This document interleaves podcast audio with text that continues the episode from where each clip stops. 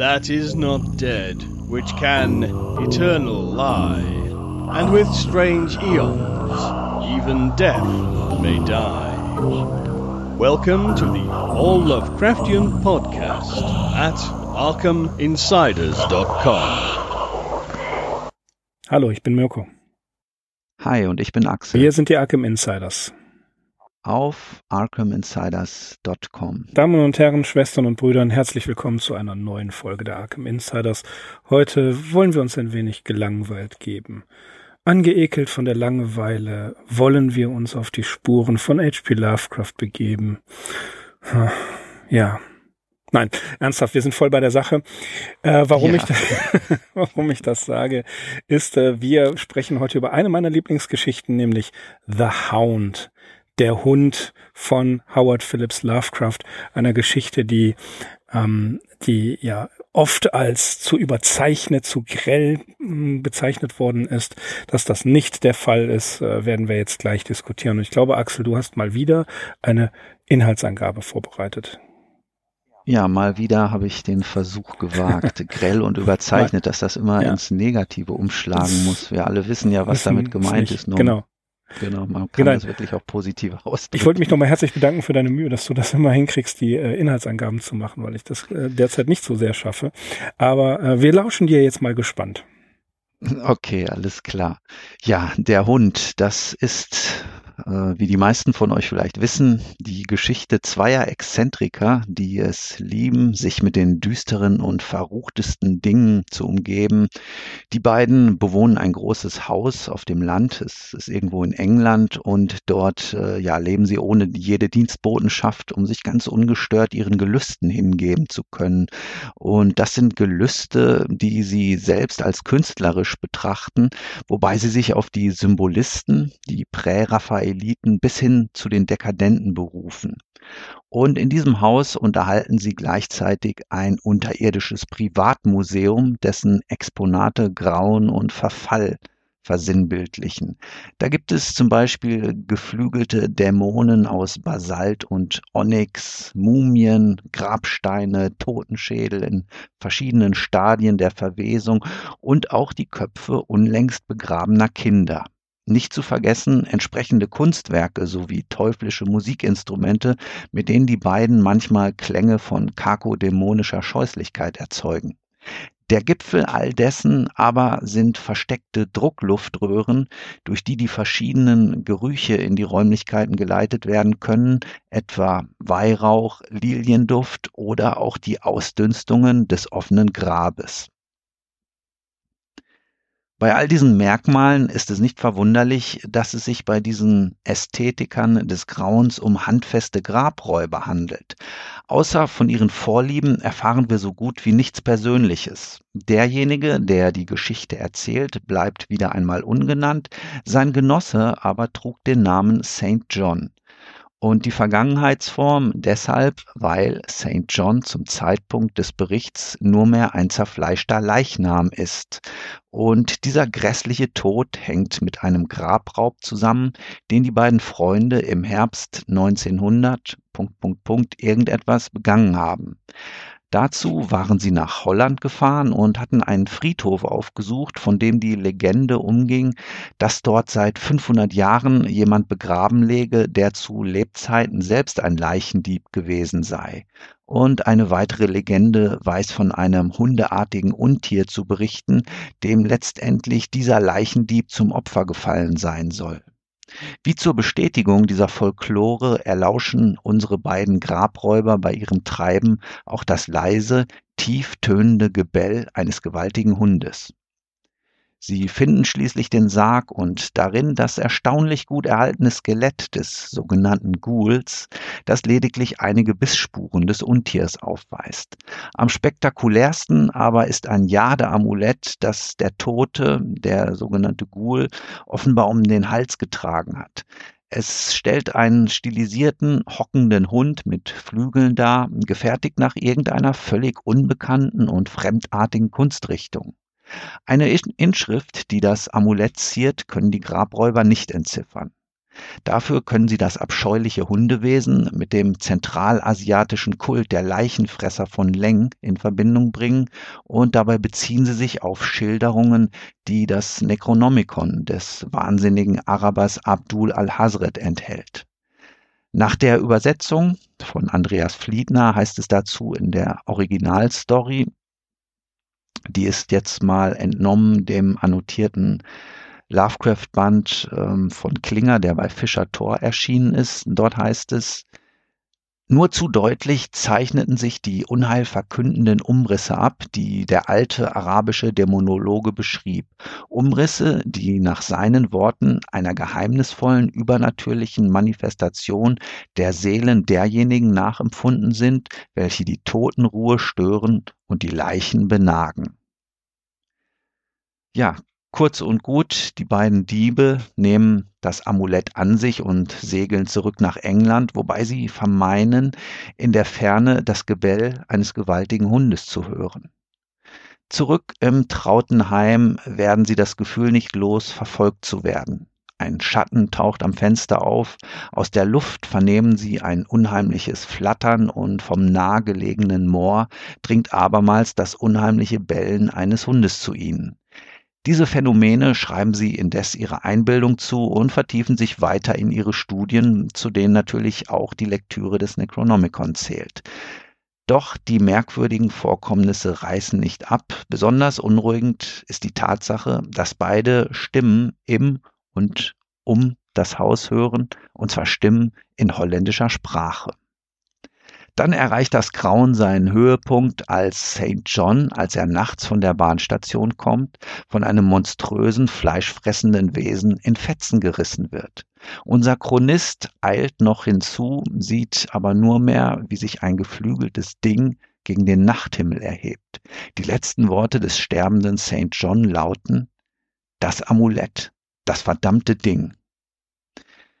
Ja, jetzt macht unser Erzähler Nägel mit Köpfen. Er bestattet seinen Freund mit Hilfe einiger der teuflischen Riten, die ihnen so vertraut waren, verbrennt das hauseigene Museum größtenteils und macht sich mit dem Jade-Amulett auf nach London. Von dort reist er weiter nach Holland, wo es ihn abermals zu jenem uralten Friedhof zieht. In Rotterdam jedoch wird ihm von Dieben das Amulett geraubt und als er am nächsten Morgen die Zeitung aufschlägt, liest er, dass in derselben Nacht eine ganze Familie von einem fleischfressenden etwas in Stücke gerissen worden sei. Die Rede ist von einem roten Tod. Endlich ist er an seinem Ziel, dem Friedhof, über den der Nachtwind tost und der von riesigen Fledermäusen heimgesucht wird. Er öffnet das Grab des Ghouls, dessen sterblichen dessen sterbliche Überreste nun jedoch ganz anders arrangiert sind als damals. Das Skelett ist mit Blut und Fleischstücken namenloser Opfer bedeckt, die Augenhöhlen leuchten im Dunkeln und die Hauer des unheimlichen Geschöpfes sind ebenfalls von Blut gezeichnet. Aus dem Kiefer ertönt ein tiefes Bellen wie von einem gewaltigen Hund. Am schlimmsten aber ist, dass dieses Ding in seinen Klauen das Jade-Amulett hält. Der Rest der Geschichte ist Wahnsinn, Bellen und Flügelschlagen, Klauen und Zähne, der bluttriefende Tod und ein Erzähler, der zu guter Letzt mit einem Revolver hantiert und hofft, dass ihm die Waffe Zuflucht und Vergessen vor dem Ungenannten und Unnennbaren bringen möge. Unheil. Gute Nacht. Unheil. Aber mehr als Unheil. Unheil. Grausam. Brutal. The Hound ist mein schlechtester Text, der je gedruckt wurde, hat er mal an August Derles geschrieben, 18, 1930. Und an Barlow schrieb er mal, The Hound sei ein toter Hund. Ja. Interessante Geschichte. Im Oktober 1922 geschrieben, in Where Tales Februar 1924 zum ersten Mal erschienen. Und wir haben hier eine, einen Text, der tatsächlich sehr oft psychoanalytisch gedeutet worden ist. Ich möchte mich hier nur sehr vage auf die psychoanalytische Deutung einlassen. Ähm, Marco Frenschkowski hat da eine, im Quaber Merko 85 einen sehr, sehr interessanten Text, der diese, diese Deutung äh, aufrechterhält geschrieben, der ist ähm, fast wortgleich in der Anmerkung zu H.P. Lovecrafts gesammelten Erzählungen aus der Edition Fantasia. Was machen wir jetzt mit The Hound? Nun, es gibt vielleicht das ein oder andere, was, was interessant ist zu erwähnen, Axel. Zum Beispiel das Necronomicon wird hier zum allerersten Mal in einem Lovecraft-Text erwähnt. Mhm. Wobei wir den Verfasser ja. natürlich schon den? in The Nameless City erstmals ähm, genau.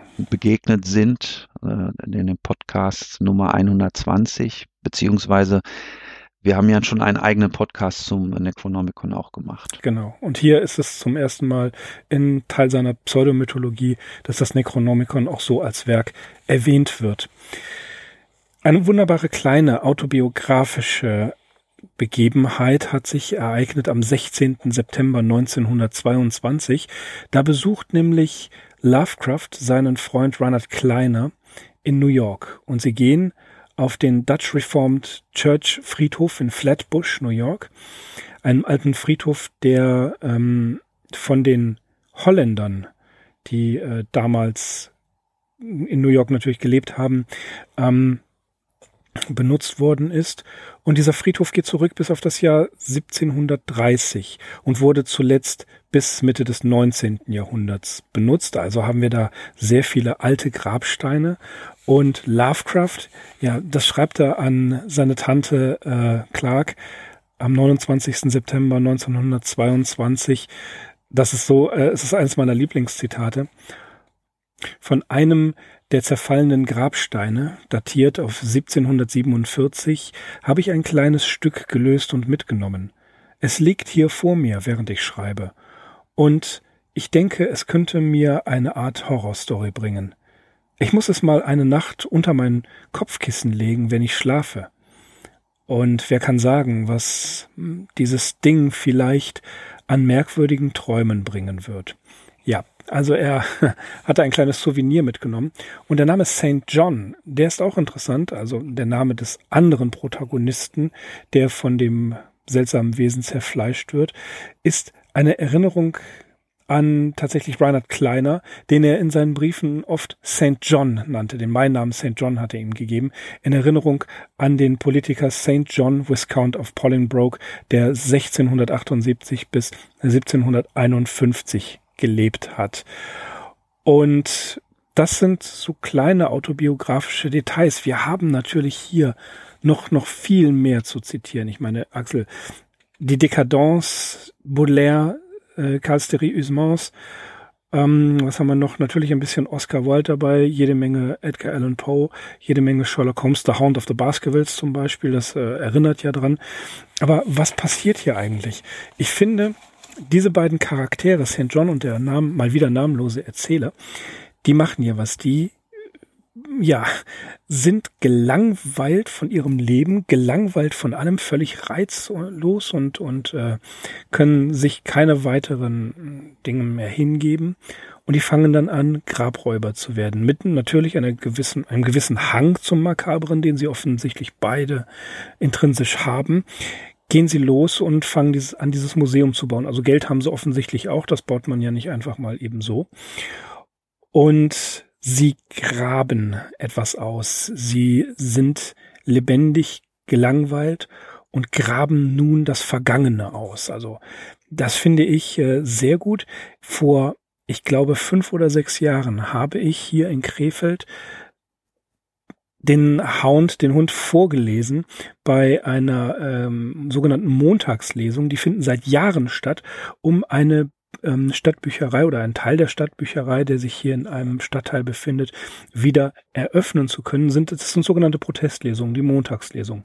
Da haben aber auch schon Bernhard Hennen, Wolfgang Hohlbein und viele andere vorgelesen und ich hatte die Ehre, dort H.P. Lovecrafts The Hound vorzutragen. Einfach weil mir diese Geschichte sehr gefällt und Axel, wir hatten im Vorfeld unseres Podcasts schon drüber gesprochen, nicht zuletzt wegen der großartigen Lesung von Erik Simon auf der CD Der Ruf des Dämon. Der bringt diese Stimmung der beiden so wahnsinnig gut rüber, dass man sich einfach wünscht, äh, mehr davon zu haben. Aber du, du sagtest ja, oder wir wissen ja, er hat eine ganze Menge gemacht. Er ist ja sehr, sehr umtriebig. Und diese, diese ganzen Sachen, dieses äh, Ganze, was da zusammenfindet, diese düstere Atmosphäre, dieser, dieser, ja, Weltekel ist es ja nicht. Sie befassen sich ja mit wahnsinnig ekligen Dingen, ne? sondern eben dieser, diese mhm. Langeweile mhm. ist es, die mich fasziniert. Mhm. Ja, ja, damit hast du ja auch anfangs etwas gespielt mit diesem sogenannten Ennui. Ennui. Ennui, äh, französischer ja. Begriff, der steht auch in dem englischsprachigen Original. In den deutschen Übersetzungen ist er mir komischerweise gar nicht untergekommen. Vielleicht hm. wollte man ja, das äh, deutsche Publikum nicht überfordern. Aber das ist das eigentlich so ein Begriff. Äh, ja. Das ist eigentlich, den kann man eigentlich ganz gut auch ähm, im Deutschen verwenden, der Ennui. Das ist ja so eine aus Überdruss und Sättigung geborene Langeweile und äh, das war auf jeden Fall ein bezeichnender Seelenzustand der Epoche, in der wir uns hier befinden. Also die Epoche äh, der Dekadenten wo ja überhaupt Stimmungen und Anwandlungen wie Melancholie, Neurosen, Ängste und so weiter künstlerisch und literarisch in den Mittelpunkt gestellt äh, wurden. Und äh, typisch für die Dekadenz ist auch äh, ja dieser ästhetisch verfeinerte Müßiggang, den wir hier haben, der Bar aller materieller Sorgen. Du hast es gesagt, die beiden richten sich so ein Museum ein, als sei es nichts Besonderes, der Bar aller materiellen Sorgen. Ähm, ja, so dieser Passion nachgehen kann. Und das sind natürlich hier Passionen, die per se den bürgerlichen Wertemaßstäben und der allgemeinen Moral zuwiderlaufen. Und indem Lovecraft hier dieses Motiv des Leichenfraßes auch ähm, aufgreift, erst der Leichen, des Leichenraubs und dann aber auch, ne, damit kommen wir langsam mal auf diesen Hund und diesen Ghoul zu sprechen, der da in dem Text erwähnt wird. Ja, da greift er eigentlich was auf, was so an die, wirklich an die äußersten Grenzen der, äh, der, der menschlichen Moralvorstellungen geht. Ja, das, das Problem mit diesem Trödelmärkten, also ich habe es auch, ich bin völlig übersättigt. Äh, ähm, ich, ich gehe dahin in der Hoffnung, noch was Großartiges zu finden. Diese Hoffnung wird aber ganz oft enttäuscht. Ich bringe nicht mehr diese taschenweise Bücher oder CDs mit oder Filme. Und äh, einige, die sich erinnern an ähm, die Pick of the Week Folgen, die wir auf Sigma to Foxtrot gemacht haben, wo wir unsere Fundstücke präsentiert haben und darüber gesprochen haben. Ja, das, das findet alles nicht mehr statt. Irgendwie ist das, äh, läuft es nicht mehr. Ne? Also ich, mhm. ich, kann, ich, kann mhm. das, ich kann das wahnsinnig schwer beschreiben. Es ist eine Übersättigung. Ja, ich bin nach wie vor begeisterungsfähig, aber ich sehe das so wie die beiden. Im Augenblick ist da nichts, was mir jetzt diesen, diesen Kick des Jagens, des Bücherjagens gibt. Was ich ja. persönlich schade finde. Und irgendwie versucht man dann natürlich den nächsten Reiz zu setzen. Das ist in, das ist sogar heutzutage ein richtig gesellschaftliches Problem. Man muss ja immer den nächst härteren Reiz treffen. Ne? Und das, das lässt sich ja in vielen Dingen äh, sehen. Das manifestiert sich ja in vielem im Fernsehen. Da werden Grenzen gesprengt und ähm, äh, ähm, im, in, in der Literatur versucht man das auch. Äh, und das, das ist so eine Sache. Ähm, man bekommt Angst, dass man e-, sich ebenfalls in einem dekadenten Zeitalter befindet. Aber übersättigt sind wir alle. Ne? Und deswegen ist diese Stimmung der beiden Figuren, die sie da haben und sich irgendeine andere Befriedigung suchen und sie tun das, indem sie Grenzen überschreiten. Das ist ähm, nachvollziehbar. Ja, was hier im privaten Rahmen passiert, das wird uns nachher noch vor allem bei der Geschichte The Mount, der Hügel, interessieren, weil da greift Lovecraft dieses Thema auch im gesamtgesellschaftlichen Kontext mhm. auf. Also da ja. wird es um eine Zivilisation, um ein Volk gehen, das so langsam herabsteigt auf der Leiter der allgemeinen Moral und das so hoch entwickelt ist, dass wirklich nur noch die grausamsten und die makabersten ähm, ja, wissenschaftlichen Versuche und Experimente eigentlich äh, nur noch äh, ja, die, die Leute reizen und äh, hm. herausfordern können. Aber hm. das ist dann schon wieder eine ganz andere Geschichte. Ja, aber es ist, es ist doch, ähm, es kommt ja auch immer wieder vor, wenn wir zum Beispiel schauen bei Michael Moorcock, Elric von Melniboné, die äh, Gesellschaft aus der Elric stammt, die Melnibonea, die sind vollkommen überdekadent und die entwickeln sich ja nicht zurück, die sind, die stagnieren vollkommen. Ja, und das ist in der Literatur immer wieder zu beobachten. Und wie Lovecraft das hier, und das ist das, was man mit grell oder überzeichnet meint, wie Lovecraft das hier wirklich genüsslich ausbreitet, diese, dieses mhm. makabere mhm. Moment, ja, das ist doch äh, eigentlich auch schon eine Parodie darauf. Ja, das, diese Ansicht äußert zum Beispiel S.T. Joshi. Ich habe darüber auch nachgedacht. Parodie. Ich weiß nicht, ob das Wort nicht vielleicht etwas zu hart ist. Sicherlich hat Lovecraft diese Geschichte schon mit Spaß geschrieben und er hat ganz bewusst hier auch Anspielungen eingeführt. Du hast schon die Nähe der Figur des St. John zu Reinhard Kleiner erwähnt. Wir finden hier sogar noch mehr. Wenn wir nämlich mal einen Blick auf dieses Museum werfen, dieses äh, bizarre Kuriositätenkabinett, da mutmaßt S.T. Joshi zum Beispiel, dass das von der Kunstsammlung beeinflusst gewesen sein könnte, die Lovecrafts Freund Samuel Loveman tatsächlich unterhalten hat, die zwar nicht aus Grabdiebstählen bestand, aber ja, es ist wohl eine Kunstsammlung gewesen, die Lovecraft gesehen hatte, irgendwann äh, 1919, glaube ich, und die ihn also auch beeindruckt hatte. Was ich noch interessant finde, nicht in der Version, wie sie in Weird Tales abgedruckt wurde und wie sie zum Beispiel auch in verschiedenen deutschen Übersetzungen vorliegt, sondern im Typoskript, das Joshi eingesehen hat, ist eine interessante Passage enthalten, die da lautet, als eben das Museum beschrieben wird, eine verschlossene, in gebräunte menschliche Haut eingebundene Mappe enthielt die verborgenen und unaussprechlichen Zeichnungen von Clark Ashton Smith. Und diese Passage hat Lovecraft wohl auf den ähm, Ratschlag von C.M. Eddy hinausgenommen. Warum auch immer, Vielleicht war Clark Ashton Smith zu dem Zeitpunkt noch zu unbekannt. Lovecraft hatte ihn ja kurz vorher kennengelernt und war begeistert gewesen, vor allem von seinen Gedichten. Und auch da finden wir einen möglichen Hinweis hier in unserer Geschichte The Hound. Da heißt es nämlich an einer Stelle relativ früh im zweiten Absatz äh, Eldritch Fantasy was hier im Deutschen mit gespenstische Fantasie übersetzt wird. Und Eldritch ist natürlich sowieso ein Adjektiv, das Lovecraft häufig benutzt hat. Aber man kann hier schon ganz äh, gezielt auf ein Gedicht von Clark Ashton Smith rekurrieren. Das heißt Eldritch Dark. Und das stammt aus dem Jahr 1912. Also hier hat sich vielleicht Lovecraft einfach auch von Clark Ashton Smith in der Wortwahl inspirieren lassen. Mit Sicherheit. Das ähm, ja, und, und CM Eddy ist ja nun in makabren Geschichten auch sehr erfahren. The Love Death, The Love Dead zum Beispiel. Ähm, mhm. Aber ne, das, das war das, das ist alles sehr richtig. Aber ähm, nach wie vor die die Figur St. John, das ist ja Randolph, äh, Verzeihung Randolph Carter, ich wollte auf was anderes hinaus.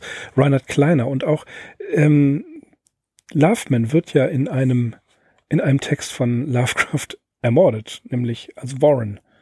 Ne? Ein Statement mhm. of Randolph Carter, deswegen kam ich gerade auf Randolph Carter. Also er, äh, sie sind, sage ich mal so, ähm, Reinhard Kleiner wird ihm nicht böse gewesen sein, dass St. John zerrissen wird. Loveman hatte ja die aus, äh, hatte ausdrücklich erlaubt, dass das so ist. Also die, die haben schon eine gewisse Parodie, die haben schon einen gewissen Humor, wenn sie das äh, so, so schreiben. Und äh, dass, dass er das so überzeichnet, dass er darstellt, was, was ein Einzelheiten in diesem grausigen Museum sind. Ich glaube, das ist äh, auch, auch ganz klar eine, eine Referenz darin, ähm, dass er sehr wohl um die Kritik an Horrorgeschichten weiß. Und dann haben sie es ja alle mal irgendwo übertrieben und denen war sehr wohl klar, dass sie damit das Bürgerliche herausfordern. Mhm. Mhm. Ja, also, also ja. hier hat Lovecraft auf jeden Fall mal aufs Gaspedal getreten ja. und das merkt man dem Text auch an. Er wollte einfach auch mal sehen, also wie viel fiese Dinge kann er in so einem gerade mal 3000 Worte starken Text unterbringen und ja, mhm. wie gesagt, das was ich in so einer Zusammenfassung natürlich immer nur so grob anschneiden kann, das ist dann, äh, wenn ihr den Text nochmal lest, alles im Detail ja. enthalten. Oder auch auf YouTube, wie immer, gibt's da was zu hören. Aber was ich großartig finde, ist, ähm, in Frenschkowskis Darstellung hat, da schreibt er wunderbar, äh, an einer Stelle, die Eingangssätze sind so etwas wie eine antibürgerliche Bildungsgeschichte, die Chronik einer zunehmenden Desillusionierung mit den künstlerischen Ideen des, der viktorianischen Ära und mit einer zunehmenden Zuwendung zur Dekadence. Das ist doch großartig. Antibürgerliche mhm. äh, Bildungs, ein antibürgerlicher Bildungsroman oder oder äh, ein, ein Antidotum zum zur Bildungs zum bürgerlichen Bildungswesen, was ja eigentlich Lovecraft total äh, toll fand. Er war ja ein bürgerlicher und gebildeter Mensch, so hat er sich auch immer dargestellt. Aber das Ganze aus dieser per, äh, Perspektive heraus ähm, ja zu persiflieren, vielleicht sogar zu kritisieren, das finde ich doch, äh, ja, das hat was. Das gibt dem Ganzen was. Ja, Lovecraft war sicherlich alles andere als ein typischer Dekadenter. Das Thema hat ihn einfach interessiert. Was mir hier bei dieser Geschichte noch aufgefallen ist, wir haben hier natürlich auch wieder so intertextuelle Bezüge zu seinem eigenen Werk schon. Und diese ganze Konstellation des Erzählers und St. John, das erinnert uns natürlich auch schon wieder an Hypnos welche Geschichte wir in unserem Podcast Nummer 131 besprochen haben. Da haben wir ja auch zwei Exzentriker, die 1900 Schlag mich tot äh, irgendwann hermetisch äh, in England leben und sich ihren zweifelhaften Leidenschaften hingeben. Der große Unterschied da ist natürlich, sie tun es irgendwie auf so einer geistig träumerischen Ebene und erreichen ihren Nervenkitzel durch die Einnahme von Drogen, die hier zum Beispiel gar keine Rolle spielen. Also ja, wir haben ja, ja, etwas sehr stimmt. Konkretes, wirklich eine, ja, ein, ein richtiges Verbrechen. Also wirkliche Untaten werden hier begangen und es sind wirklich nur noch diese Untaten, die die Seelenzustände unserer beiden Protagonisten noch irgendwie vermögen zu kitzeln. Ja, Mirko, aber eine Sache, die mir noch nicht ganz klar ist und die halte ich dann doch tatsächlich auch für eine Schwäche in der Konstruktion der Geschichte, so eine typische Lovecraft-Schwäche. Er will, glaube ich, am Anfang nicht mit der Sprache herausrücken, dass dieses Wesen, das sie ausgraben, möglicherweise ja selbst dieses hundeartige Ungeheuer ist. Also am Anfang hat man das Gefühl, sie buddeln einen Menschen aus mit dem Amulett und als der Erzähler nachher zum zweiten Mal in die Niederlande auf den Friedhof fährt, da liest es sich dann so, als Wäre es jetzt auf einmal das hundeartige Ungeheuer oder als hätte sich das hundeartige Ungeheuer anstelle des ehemaligen Leichendiebs äh, in das Grab gelegt? Da steige ich ehrlich gesagt nicht so ganz durch. Das ist auch tatsächlich merkwürdig. In der deutschen Übersetzung steht, wenn Sie es äh, ausgraben, etwas auch vom Grabräuber. Aber im Englischen haben wir hier I remembered how we dwelt in the, in the school's grave. Also sie sagen direkt von Anfang an Ghoul. Das ist, äh, okay. äh, das ist so mhm. eine, so eine, ja, eine, eine Schwäche tatsächlich. Also was, was ist diese, diese Person? Ist das, äh, ja, wie in, in ähm, Statement of Randolph Carter, ein, ein Wizard, der da, also ein Zauberer, der dort äh, begraben liegt, ist es nicht, sondern vermutlich ein grabräuberisches Wesen. Ja, die Gule, die Gule tauchen ja bei Lovecraft sehr häufig auf. Die bekommen ja noch eine prominentere Rolle in äh, Pigments Modell und Traumsuche nach dem unbekannten Kadath, stammen aus Arabian Nights und sind, wie ich finde, hochinteressante Wesen. Also Gule, später bei John Sinclair werden sie äh, wie schleimige Leichenfresser genannt, aber hier in der Darstellung sehen sie doch eher wie Hunde aus, wie Hundeähnliche. Ja. Mhm. Und das, das ist es eben. Die, dieser Leichnam wird auch so fast beschrieben. Also ist es, ist es ein Ghoul, der sie jagt? Ein, ein besonderer Ghoul? Oder ein, ein mit den Gulen verbandelter. Die Nightgowns beispielsweise haben mit den Gulen auch äh, diverse Abkommen, wie wir später noch erfahren werden. Ich kann es dir nicht genau sagen. Als ich das erste Mal diese Geschichte gelesen habe, eben in der deutschen Übersetzung, kam es mir auch so vor, als sei das ebenfalls ein Grabräuber, eben ein Mensch. So, jetzt ist das Problem, Pigman wird zum Ghoul.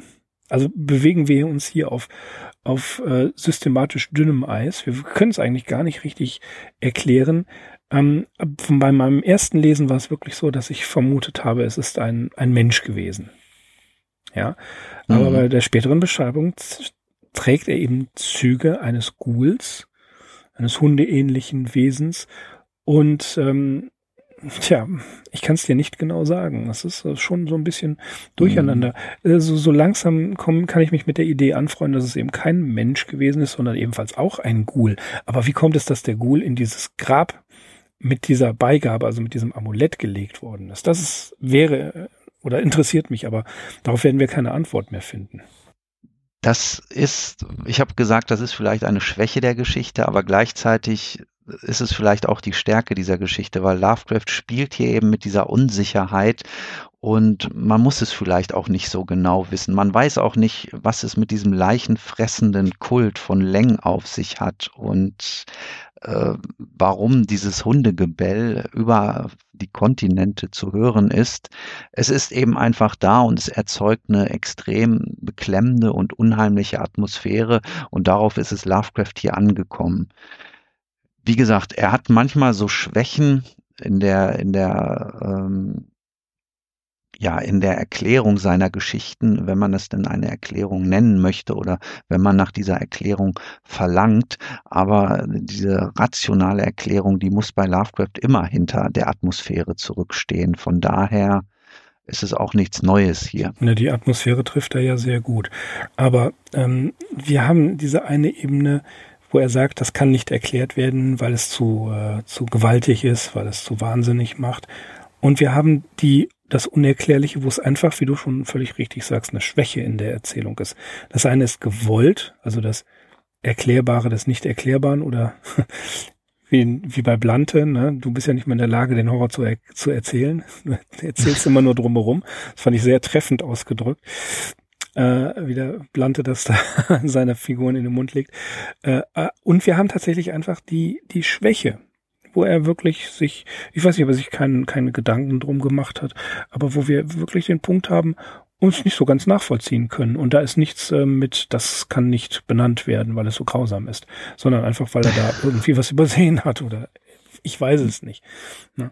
Aber mhm. gut, ähm, ich finde nach wie vor die Idee des Museums sehr reizvoll. Also da ein, ein ja, nekromantisches, nekrophiles Museum aufzubauen und dieses Spiel mit der Nekrophilie, das er da hat, das ist auch, finde ich, sehr reizvoll.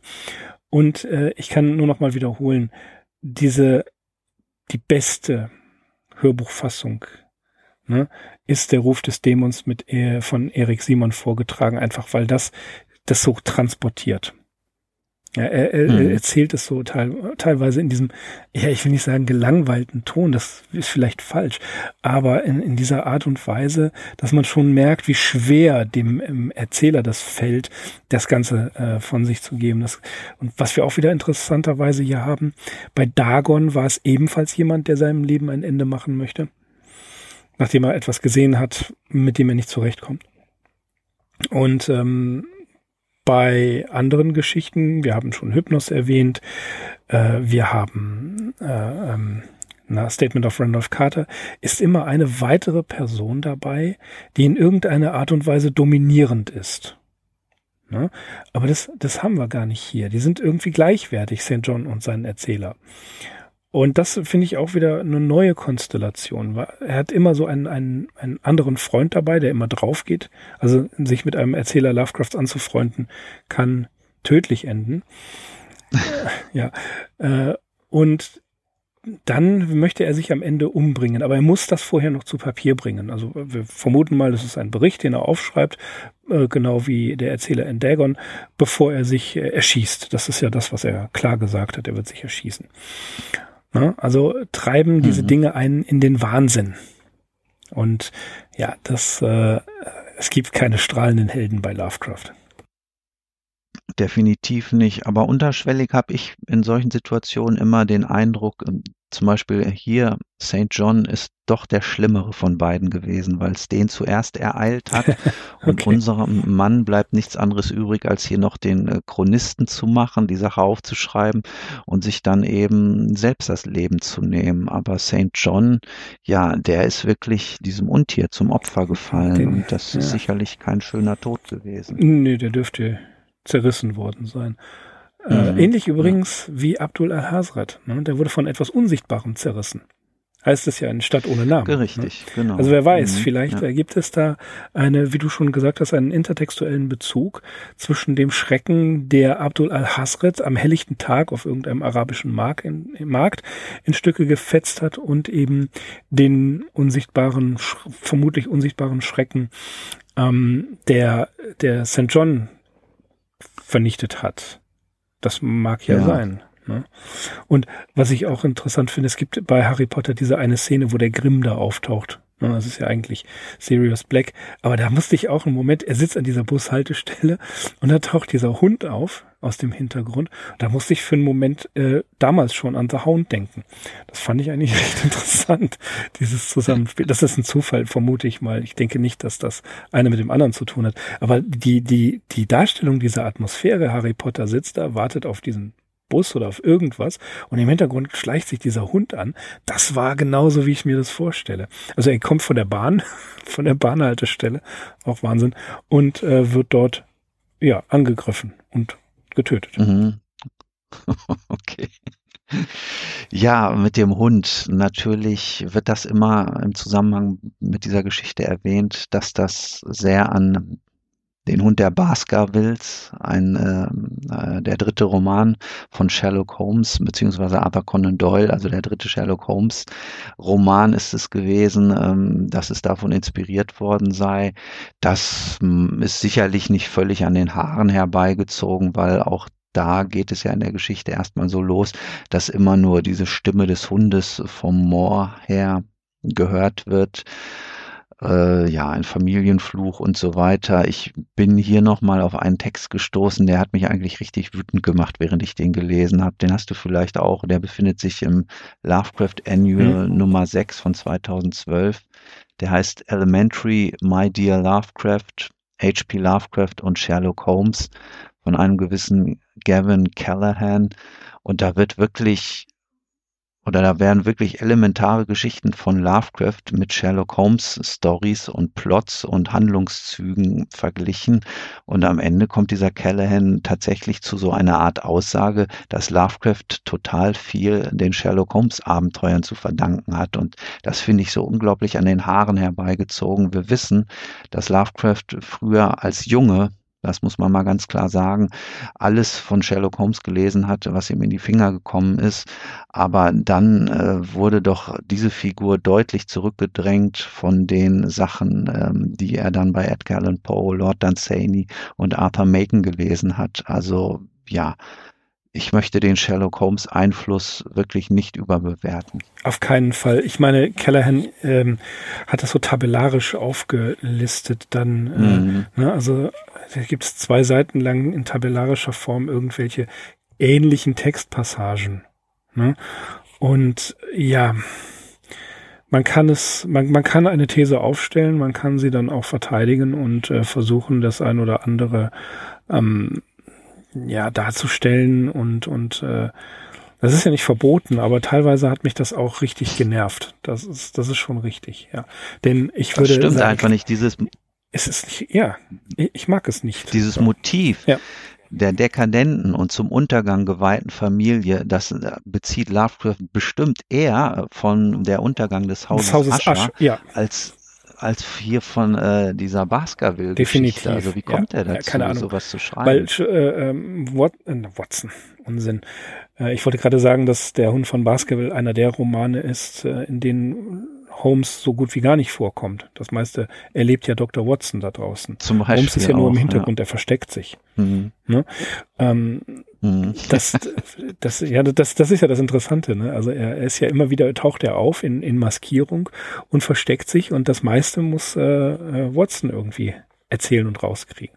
Mhm. Ja. Mhm. Aber mhm. Ähm, der Familienfluch des Hauses Ascher, das ist auch das Erste, was auffällt und was das Erste, was Sinn ergibt, äh, mehr Richtung Poe und Baudelaire zu gehen. Ne? Übrigens, was Poe wird ganz klar, Poe, Poe ja. wird ja hier ganz klar mehr oder weniger zitiert mit dem roten Tod, der, rote Tod. der auf einmal ja. in Rotterdam umgeht. Also das ist keine zufällig gewählte Formulierung. Ne? Ähm, noch ein, ein weiterer Lesetipp für die, die es noch nicht kennen. Karl Steriusmans gegen den Strich. Da spricht er auch von dieser Langeweile, von diesem Ennui. Und das ist da hervorragend eingefangen. Und da glaube ich, zieht Lovecraft viel mehr heraus. Also ich habe dieses, diesen Roman vor Jahren von einem Freund zu Weihnachten bekommen. Ich habe ihn leider jetzt äh, nicht mehr vorliegen, aber ähm, den besorge ich mir. Ich wollte eine schöne Ausgabe haben, nicht das Taschenbuch. Und das ist, das ist wunderbar, wenn man das so liest, dieses, ach ja, und da, nein, das ist so langweilig und ich habe so viel Geld und ich weiß gar nicht, was ich machen soll. Und die, die, die kommen dann auch auf so völlig dekadente Dinge. Ich, ich kann mich grob an ein, an ein Dinner erinnern, was sie ausrichten, wo alles schwarz sein musste. Die gesamten, ähm, äh, die, die gesamten Früchte mussten schwarz sein. Es gab nur schwarze Kleidung, schwarze Servietten, schwarzes Tischgedeck. Selbst die, die Diener waren schwarze. Ja, ähm, einfach um um diese, diese, dieses Groteske zu, zu überzeichnen. Und deswegen Karl mhm. äh, gegen den Strich als Literaturempfehlung, um dieses Feeling der Dekadenz ähm, mal einzufangen. Natürlich Baudelaire, das ist klar. Der äh, Übersetzer Poes, dem Poe natürlich auch seinen Ruhm in Europa zu verdanken hat, kann man ganz klar so sagen. Ähm, der ist äh, ebenfalls lesenswert den kennen die meisten, da bin ich absolut sicher. Fleur du Mal ist ja natürlich äh, quasi schon ein Bestseller. Aber auch da kriegt man dieses, dieses ganze Feeling mit.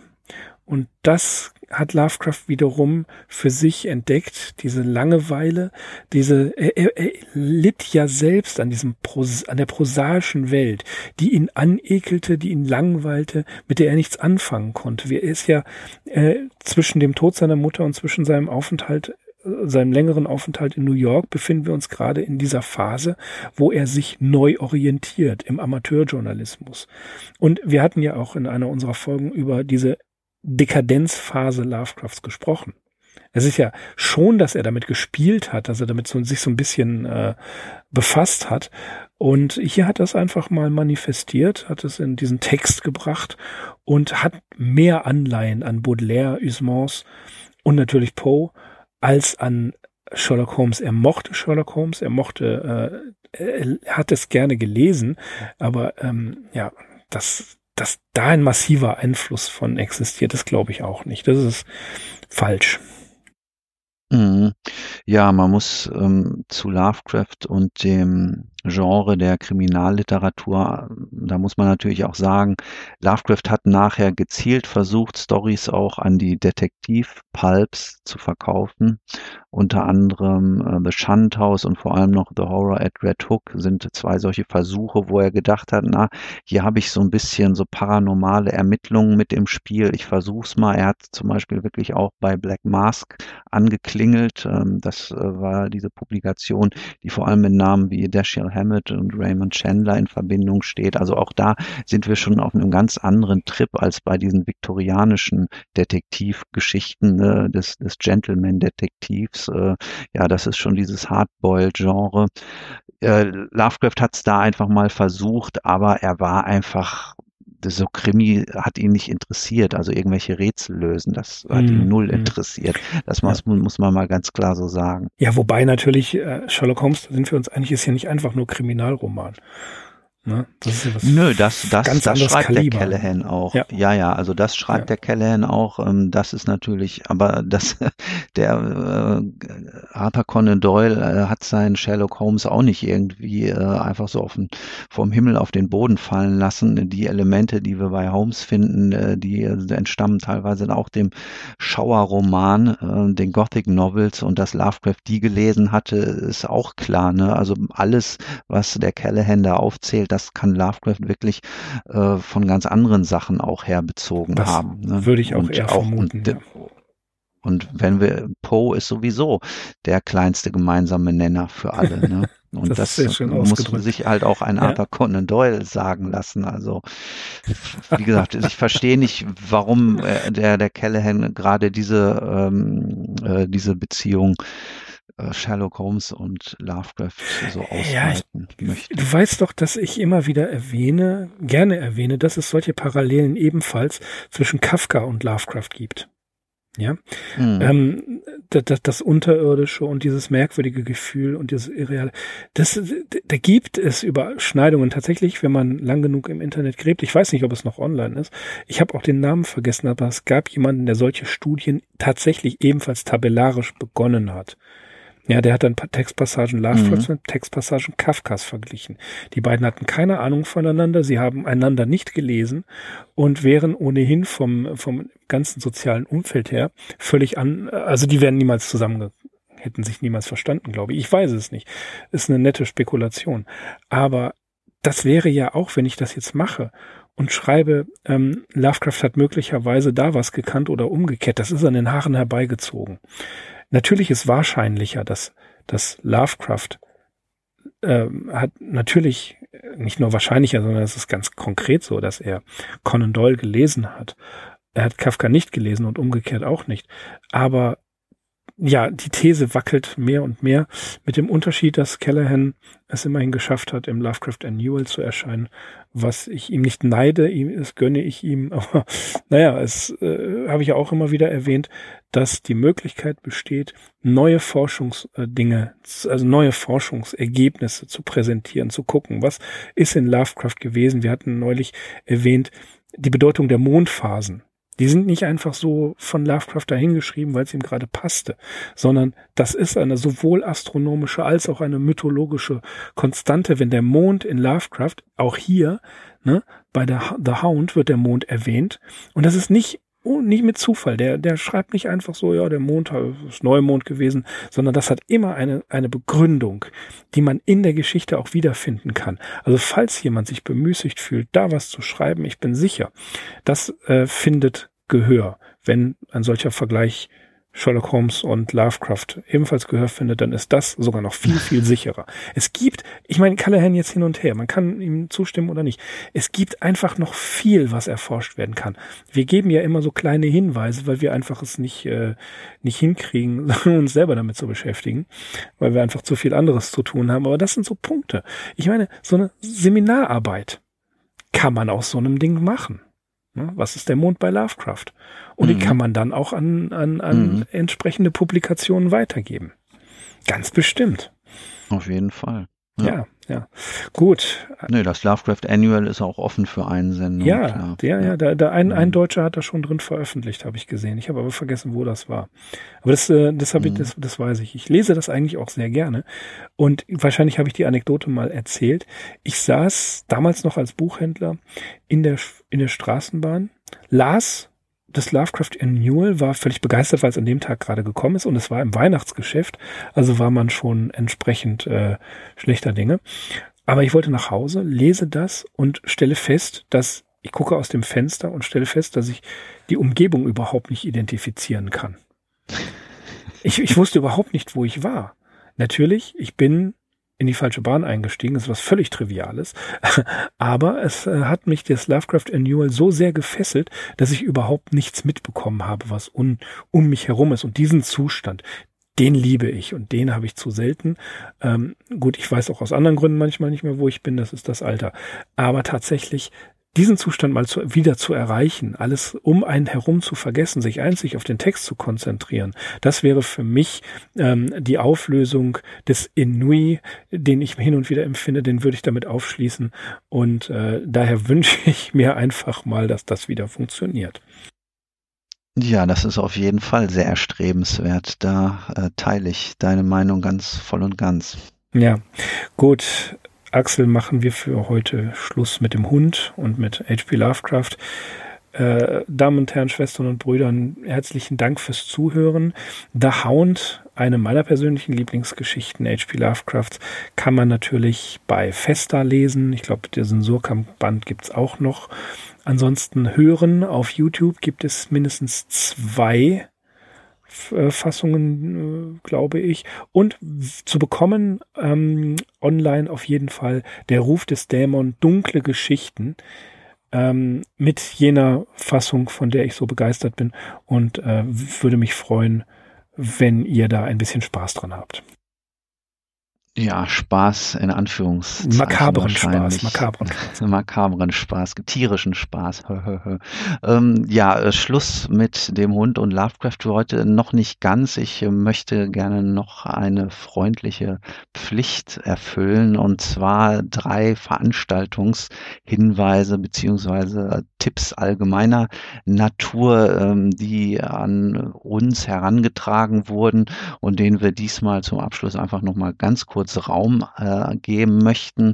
Und zwar ist das erste ein ähm, Veranstaltungshinweis, der das LWL-Museum für Archäologie in Herne betrifft. Da findet gerade die Ausstellung Die Pest statt, in der diese Geißel der Menschheit vor allem im archäologischen und kulturellen Kontext vorgestellt wird.